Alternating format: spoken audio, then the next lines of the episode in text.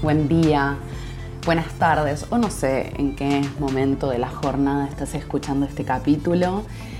Eh, hoy te quiero contar sobre la energía de Sagitario. Sagitario tal vez sea el signo preferido de todos. Bueno, hoy vamos a hablar sobre esta energía.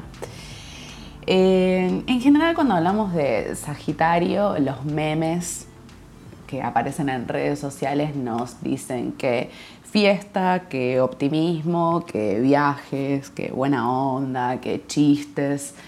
Eh, y obvio, a todos nos encanta cualquiera de todas esas cosas. Pero yo te quiero contar como otros niveles de la energía sagitariana o bien cuál es la conexión entre Sagitario y algunos personajes míticos. Sagitario está representado por los centauros. Los centauros son seres míticos, mitad caballo, mitad ser humano. Esto quiere decir que los centauros tienen un componente animal, que es el lado caballo, obviamente, y un componente humano asociado a, sobre todo a la racionalidad, ¿no? que es este torso que tienen los centauros. Así que si llevamos esto a la personalidad sagitariana, podríamos decir que es una mezcla de instinto, de eso que llamamos intuición, como una forma de captación global, rápida, que nace eh, espontáneamente, pero que tal vez no tiene como demasiada lógica. Y por otro lado, hay un componente interesante de racionalidad. Eh, todo esto aparece en la personalidad sagitariana. Los centauros en la mitología eran unos personajes como muy tremendos, eh, muy salvajes, salvajes en el sentido, pensemos en como la visión ¿no? Eh, de Grecia en la antigüedad, salvajes eran los seres que tal vez no estaban socializados o que no participaban de los entornos más urbanos y que vivían en la naturaleza, algo parecido a lo que pensamos hoy. Eh, eran muy anárquicos, no respondían a ningún tipo de ley, moral, ética, ninguna, y eran considerados seres poco amables, como hay muchas historias de centauros que, lo voy a decir como una señora, hacen travesuras. Eh, la excepción de los centauros es Quirón, tenemos un cuerpo en, en el espacio que llamamos Quirón y en astrología le damos bastante importancia a este indicador astrológico Quirón era un centauro eh, que nació producto de una violación, esto hay que decirlo, y esto es algo que eh, desarrolla muy bien eh, mi querida colega arroba alma del universo en su libro sobre Quirón. y esa es la razón por la que Quirón es rechazado, ¿no? Imagínense, y tenemos un montón de historias en Argentina sobre todo este caso de Romina Tejerina, ¿no? Que terminó de un modo como muy eh, angustioso, voy a decir. Eh, entonces, su madre Filira es violada, cuando nace su hijo, lo considera deforme y por eso lo abandona. Tiene todo el sentido del mundo, pues es producto de una violación. Entonces Quirón es adoptado por Apolo, Apolo el dios del sol, el dios de las artes, y le enseña un montón de cosas a Quirón. ¿Qué le enseña? Le enseña de todo, le enseña de medicina, le enseña de astronomía, le enseña de astrología, de filosofía, de oratoria, de medicina de plantas. Bueno, Quirón sabe de todo.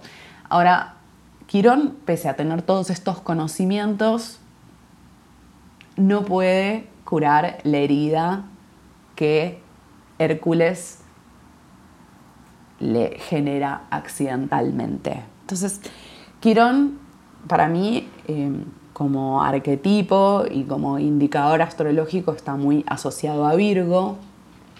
Algunos autores dicen que a Sagitario, pero bueno, eso está en debate en la comunidad astrológica y piensen que Virgo y Sagitario son dos signos que están en la cruz mutable, ¿no? Entonces de algún modo están vinculados. Entonces Quirón eh, nos habla de aquello que no podemos terminar de resolver nunca. Entonces pensemos en Quirón, que pese a tener todos estos conocimientos, no puede sanarse a sí mismo, no puede sanar esta herida. No puede sanar ni la herida de rechazo de su madre, ni tampoco este, este dolor que le genera la lastimadura que le generó Hércules. De algún modo también está vinculado este Quirón a la búsqueda incesante de conocimiento. Pese a que yo no puedo terminar de resolver mi propia vida, de todas maneras sigo buscando y sigo investigando, ¿no? Y siempre se dice que eh, Sagitario, la personalidad sagitariana, está buscando saber más, ¿no? Por eso siempre se le dice que es el signo de la sabiduría, entonces mucha gente dice, ah, bueno, soy de Sagitario, entonces soy sabia, como, como si ya estuviera resuelto. Bueno, son explicaciones como un poco más simbólicas, pero sí es verdad que hay muchas personalidades sagitarianas eh, son muy curiosas y como que siempre quieren aprender más. Esto es algo que está muy presente en el signo opuesto que es Géminis y en el signo que está en cuadratura que es Virgo. Em, entonces la resolución en realidad tiene más que ver con la aceptación profunda y además pensándolo sagitarianamente como ponerle cierto sentido del humor a la situación. El otro personaje asociado a Sagitario es Zeus, Júpiter, que es el dios del Olimpo, el que mira todo desde el cielo y es el que en una disputa bastante larga mm, quedó como si fuera el presidente del Olimpo, el rey del Olimpo. Ahora, con las revisiones de la mitología que estamos haciendo, cada vez más empezamos a decir que Zeus, Júpiter, en realidad era un machirulo, que hacía desastres por todos lados, que era un violento, que era un abusador. Pero durante muchísimo tiempo, mm, Zeus Júpiter en su reinado no fue para nada cuestionado, hay que decirlo también, ¿no? Em, y esto es algo que aparece en las personalidades sagitarianas, esta soberbia, podríamos decir, o bien al modo del rey del Olimpo que está mirando la existencia desde las alturas, como mirar a la humanidad como si yo no perteneciera a ella y como si yo no estuviera atravesada por las mismas problemáticas que el resto de los mortales. Hay algo ahí de imitar a Zeus o a Júpiter, sobre todo, hay que decirlo también, en los varones de Sagitario que nacieron con unos cuantos privilegios. Tal vez las mujeres eh, sagitarianas ocupan otros lugares justamente porque... Eh, bueno, hay que remarla mucho en este sistema siendo mujer. Eh, pero sí podríamos hablar de la soberbia jupiteriana como una forma de defensa ante los cuestionamientos o ante situaciones que nos incomodan de algún modo. Es una defensa, la soberbia es una defensa. Yo soy muy soberbia. Eh, y que lo quiero decir también, porque si no parece que estoy hablando mal de otras personas, ¿no? También quiero, quiero decir esto para que no parezca que estoy exenta. Bueno, eh, Zeus tenía múltiples amantes y tenía muchos hijos por ahí. Eh, y acá aparece algo que he visto muchas veces en la consulta, que es la dificultad de la personalidad sagitariana para tener relaciones monogámicas. Podríamos decirlo que para todos los signos es muy difícil, pero yo creo que para Sagitario es más difícil aún. Eh, pensemos que Sagitario está vinculado a este costado animal del centauro. Como es un signo de fuego, está muy vinculado al deseo. Entonces, podemos realmente sostener el deseo durante muchísimo tiempo con una sola persona, por una sola persona, sin que haya ninguna otra persona que nos convoque, me parece que es un montón. es un gran forzamiento, ¿no? Eh, y además, ya que estábamos hablando de los animales, que es un tema que, que me llama mucho la atención por diferentes motivos, motivos más políticos y motivos más, si se quiere, filosóficos de qué implica lo animal y recordar que los seres humanos somos también animales, aunque nos creamos que estamos por fuera de esa lógica. No existe la monogamia en los animales o hay muy pocas especies que tienen esos vínculos de largo plazo con otro individuo de esa especie. Les recomiendo mucho un libro que se llama ¿Qué dirían los animales si les hiciéramos las preguntas correctas? Como que por un lado va la cópula en los animales, o sea, el sexo, y por otro lado va la necesidad de generar eh, manada, ¿no? De generar una tribu o una familia. Muchos animales necesitan esto de la comunidad, eh, sobre todo las hembras cuando están eh, criando a los cachorros. Pero bueno, una cosa, insisto, es la sexualidad y otra cosa es esto que podríamos llamar la familia.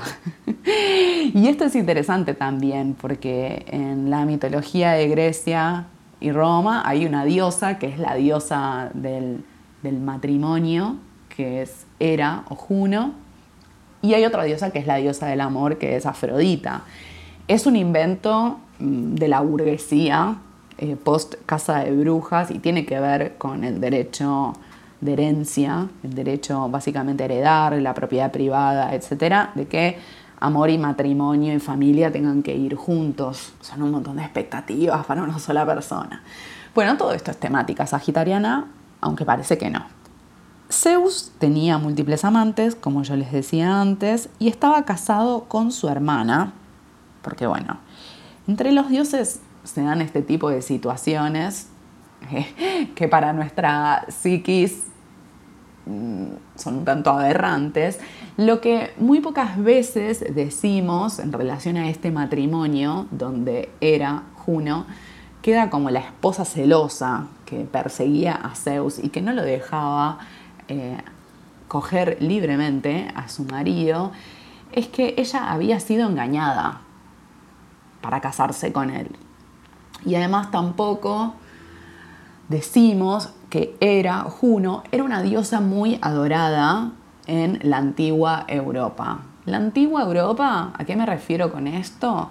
A las culturas que existieron antes de Grecia y de Roma, que eran culturas matrifocales era, con H, era una diosa muy adorada en, estas culturas matrifocales. Y de algún modo siguió ocupando un lugar destacado, pero ya no en sí misma por su propia potencia o por sus propios atributos, sino como la esposa de, y esto es algo que aparece mucho en la mitología que conocemos. Las mujeres que ocupan lugares protagónicos o que están en el Olimpo son la hermana de, la esposa de, la hija de. Ninguna está ahí sola por sí misma, por sus propios atributos. Bueno, Juno era, sufría mucho por lo que hacía su marido, es el arquetipo de la esposa celosa.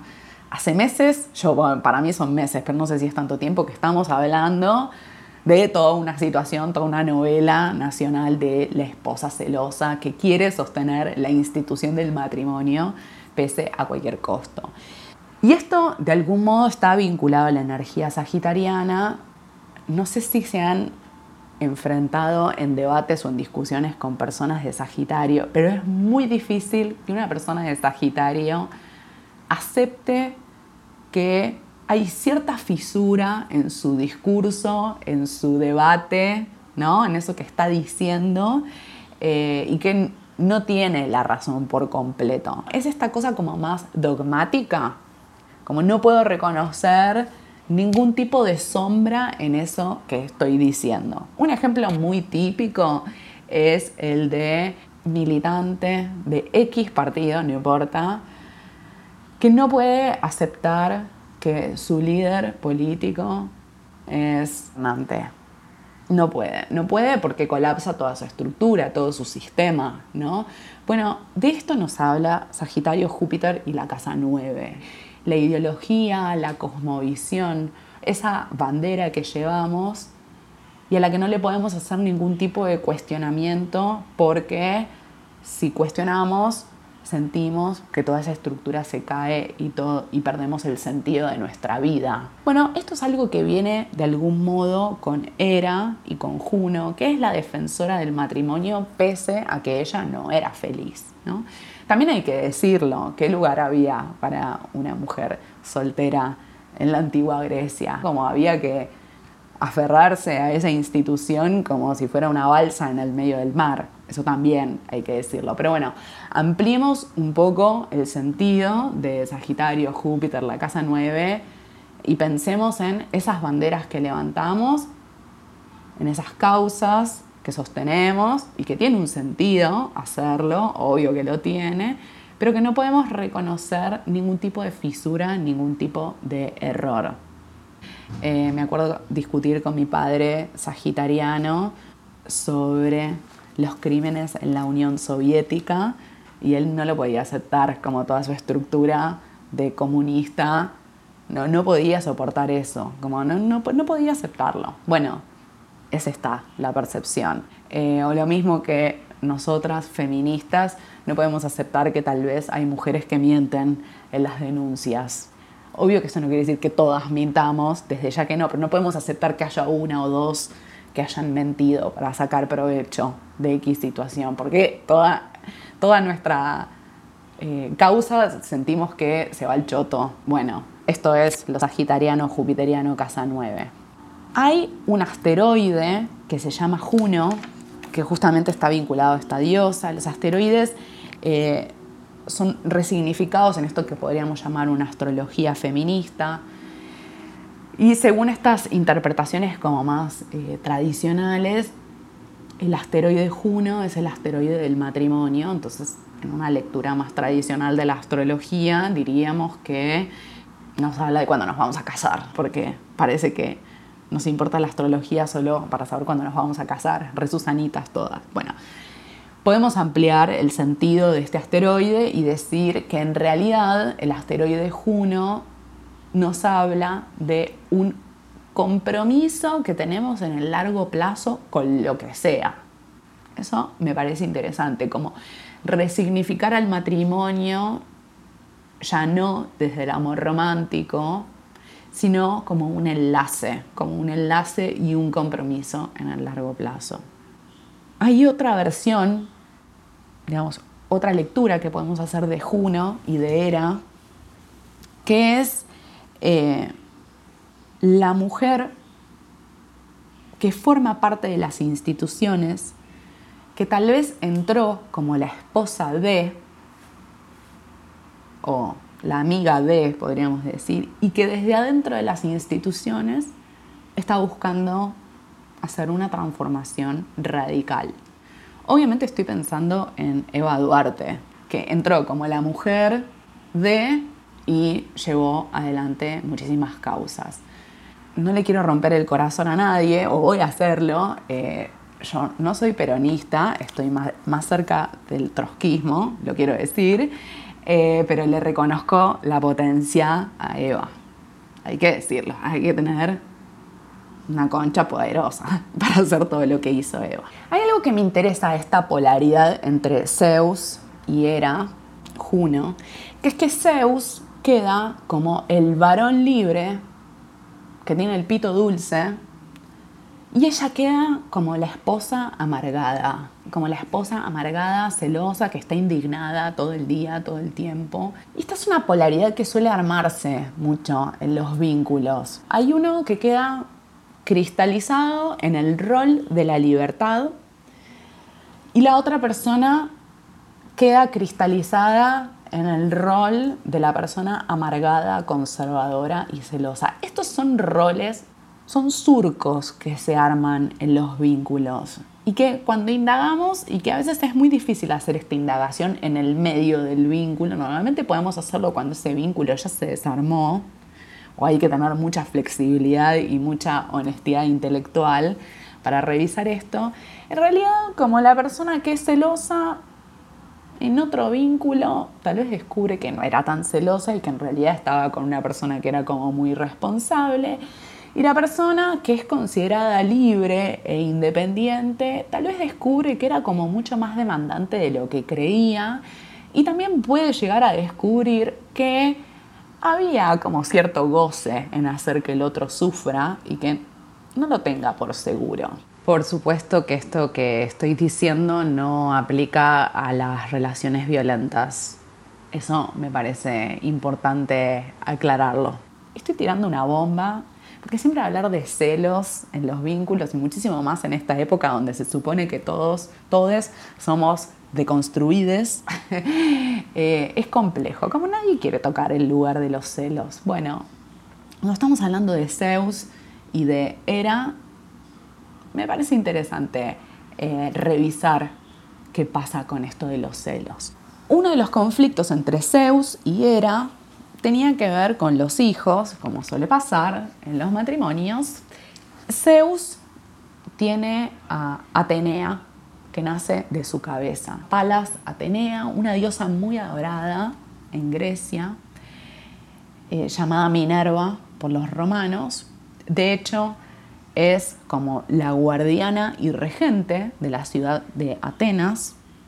Es una diosa vinculada a la sabiduría, la estrategia de guerra. Y para mí, este personaje, Atenea, responde a la versión de las mujeres eh, que tienen Sagitario, Júpiter o Casa 9, que están muy abocadas a su profesión como que le dedican toda su vida a su profesión, o las que son muy militantes, muy activistas, y como que no dejan que nada ni nadie entre en su mundo.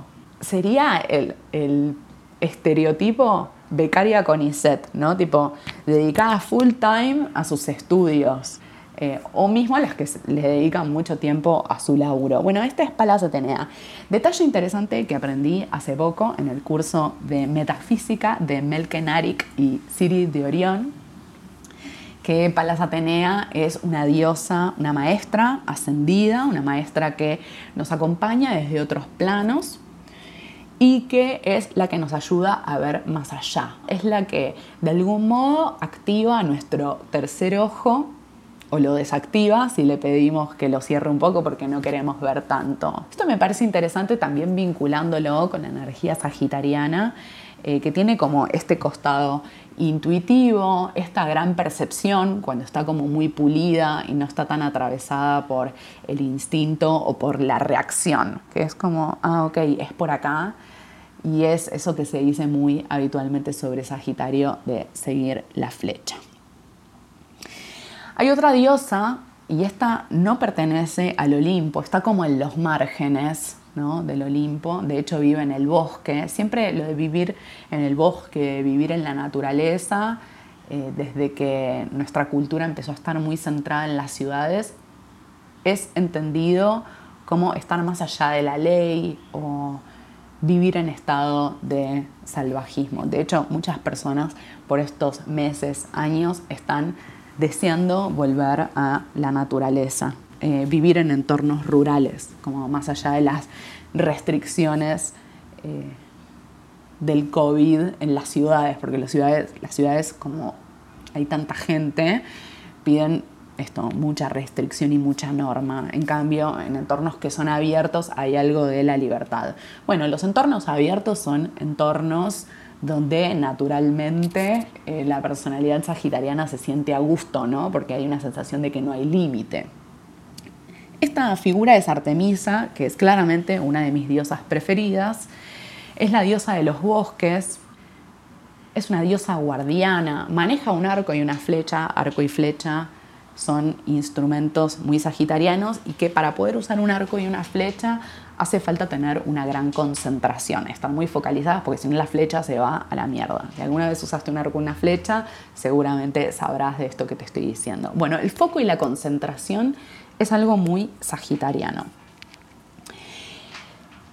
Quiero decir algo también, como para contar otra versión de Artemisa, y, esta, y este relato que les voy a traer ahora lo saqué del libro de Florencia Badi, El sacrificio a Narciso, un libro que les súper recomiendo, y les súper recomiendo el trabajo de Flor porque es muy genia.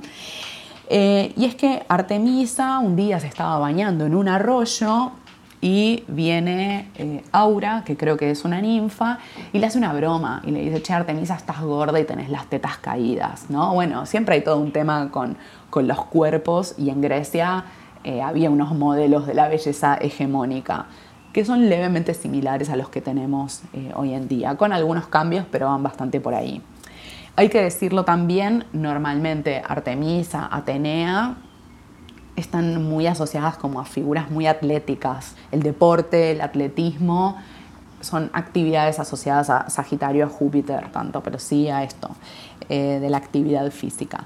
Bueno, entonces Aura le dice a Artemisa, che, estás fofa, y Artemisa se ofende, modelo de belleza hegemónico. Entonces Artemisa manda a violar a Aura, me horroricé cuando me enteré de esto porque yo Artemisa la tenía idealizada, ¿no? La amaba. Bueno, Aura es violada y enloquece. Bueno, toda una historia así como bastante potente.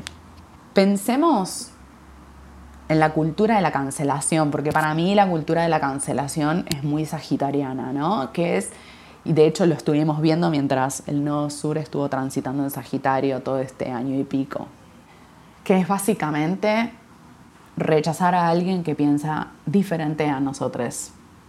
Eso es lo que hizo Artemisa con Aura. Le hizo un chiste y la canceló, básicamente, y la mandó a matar. Y esto es algo que para mí tenemos que revisar, sobre todo en los feminismos. Como feminismo, movimiento mega heterogéneo y complejo. Y bueno, denostamos a una feminista que no piensa igual que nosotras. Es verdad igual que al modo del nodo norte en Géminis y nodo sur en Sagitario, a veces decimos cualquier verdura en nombre del feminismo, eso también es cierto, pero ese nivel de violencia y de agresividad de Artemisa con Aura y de otras situaciones que hemos visto en redes sociales y en la vida pública, me parece que lo tenemos que revisar, creo que es hora. Eh, Artemisa tiene algo muy sagitariano, también tiene algo ariano porque es una diosa guerrera, porque es una diosa independiente, autónoma y responde eh, justamente a este arquetipo de la mujer que disfruta viajar y estar en espacios abiertos, que es autónoma, que es deportista. Me parece súper interesante que gracias a los feminismos estemos revisando eh, el lugar de las mujeres en en el deporte. Las Olimpiadas, de hecho, vienen de Grecia, ¿no? Olimpiadas, Olimpo, y era un espacio de celebración, de fiesta y de algún modo un momento donde los, los distintos pueblos hacían la paz, o mejor dicho, la guerra se manifestaba a través de la competencia deportiva. ¿Qué tema este de las mujeres deportistas, no? Porque todavía cuesta bastante que podamos hacernos espacios en esos entornos, todavía creo que muchas de nosotras vamos hacia la actividad física con el objetivo de tener un determinado cuerpo para responder a un modelo de belleza y que no lo tomamos como un momento de disfrute o de conocimiento de nuestro cuerpo. Algo que quería decir y que me parece re interesante de, de la vida en Grecia es que el cuerpo y la mente iban juntos eh, y había algo de entender al cuerpo desde una dimensión espiritual. Eso es algo que después quedó completamente separado. Fíjense en esto que les voy a decir. Normalmente las personas que son muy intelectuales, que responden más al arquetipo del maestro, de como del sabio en nuestra cultura, tienen la mente muy desarrollada, pero el cuerpo como que va por otro lado. Y las personas que tienen sus corporalidades muy desarrolladas, ya sea porque bailan, porque entrenan, porque hacen deportes, en general no tienen tan desarrollada la parte intelectual. Y no es que tengan que hacerlo, pero sí me parece necesario como empezar a unir cuerpo, mente, espíritu. Esta es como una, una trinidad que aparece con mucha fuerza en la cultura de Grecia. Con las Olimpiadas apareció toda esta temática de la ropa que usan las mujeres en el deporte. Eh, y bueno, las mujeres en el deporte parece que ocupan una función de entretenimiento, nada más. Entonces, si jugás al vóley, entonces lo tenés que hacer en tanga. No, pero yo estoy incómoda jugando al vóley en tanga o en malla. ¿Por qué no puedo usar como ropa que me agarre mejor y que no esté pensando todo el tiempo que me voy a quedar en pelotas. Bueno, todo esto es temática sagitariana. Eh, y fíjense que siempre aparece un juicio desde la sociedad de que las mujeres que se dedican al deporte son machonas, como si hubiera ciertos atributos que son exclusivos de los varones, pero que nosotras no los podemos desarrollar. Y mismo no sé, vas al gimnasio y enseguida aparece todo un, pero no quiero crecer los músculos. Como hay algo de, si tengo los músculos grandes, voy a parecer un varón. Como siempre el deporte es en función de un modelo de belleza. Me parece que está bueno revisar esto. Bueno, eh, Atalanta, sobre este personaje les cuento en mi último libro, en Astrología para Reencantar el Mundo. Es una niña que al nacer fue rechazada por su padre, justamente porque su padre esperaba tener un hijo varón. Y esto es algo que aparece muy habitualmente en las mujeres que tienen energía de Sagitario, que o bien, como Atenea, responden a las expectativas de su padre. Entonces, suponete, tu papá tiene una fábrica de pastas, entonces la hija sagitariana, Atenea, aunque no tenga ganas, va a llevar adelante la fábrica de pastas, aunque no le interese en lo más mínimo eh, estar con la pasta linda. Después está la otra versión, que es más, podríamos decir, más Artemisa, que es un poco más salvaje, pero que de todas maneras tiene cierto vínculo con ese varón, con ese pater, pater familia. Eh, de hecho, Artemisa le pide a su padre que le ponga la pollera corta, no porque para seducir, sino para estar cómoda mientras corre y anda por el bosque. Bueno, Atalanta es la versión de la hija rechazada y esto es algo que aparece sobre todo en, las hijas como sagitarianas más... Eh, más disruptivas. Atalanta entonces es criada por una osa en el bosque. Me he encontrado con mujeres sagitarianas que eh, son hijas de familias donde no hay varones también. Y yo sé que tendemos a pensar que ah, no hubo varones, entonces era un matriarcado. No sé si era tanto un matriarcado, porque las mujeres se tenían que ocupar de absolutamente todo y estaban solas. Eh, y viene al modo de la crianza patriarcal, que es una crianza monoparental. Pero bueno, sí es verdad que las mujeres llevaron adelante las familias. Bueno, algo de esto pasa con Atalanta, que es criada por esta osa, y eh, a lo largo de su vida mm, tiene varias experiencias donde personas como muy queridas, parejas de ella y mismo su madre, mueren, son asesinados y ella en ese dolor desaparece de esos escenarios donde estaba.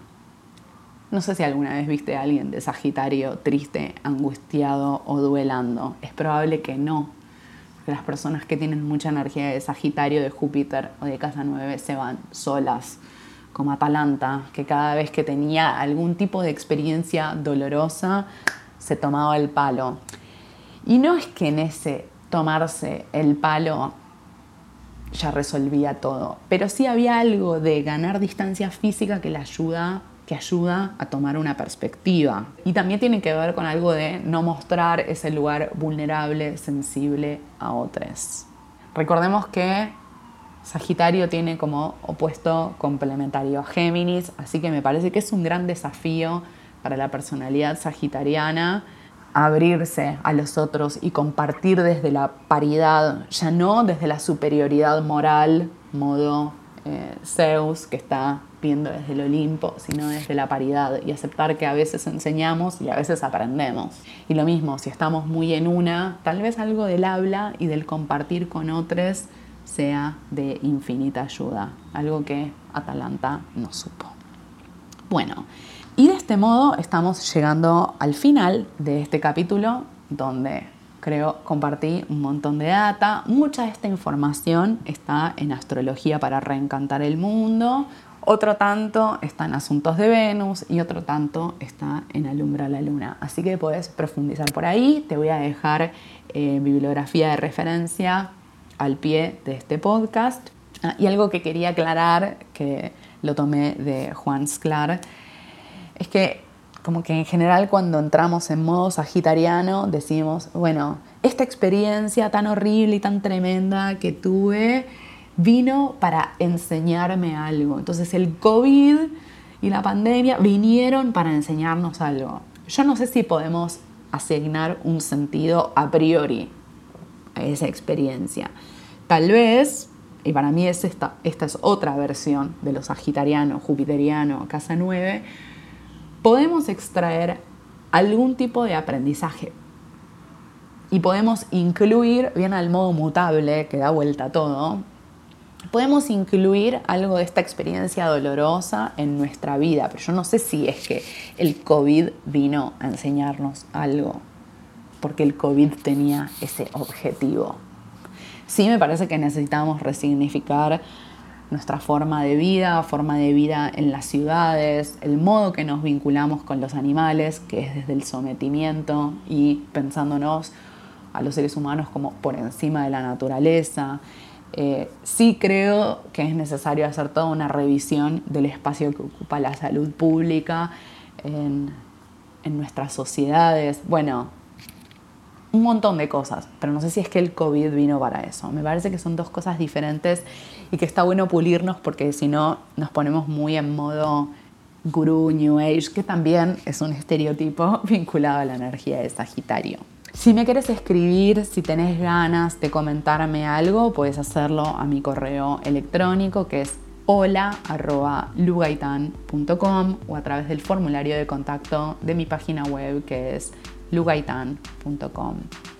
Gracias por estar ahí, por compartir el podcast con tu gente querida, en tus redes sociales, o simplemente guardártelo para vos y quedarte ahí maquinando. Que tengas un feliz día, una feliz temporada sagitariana.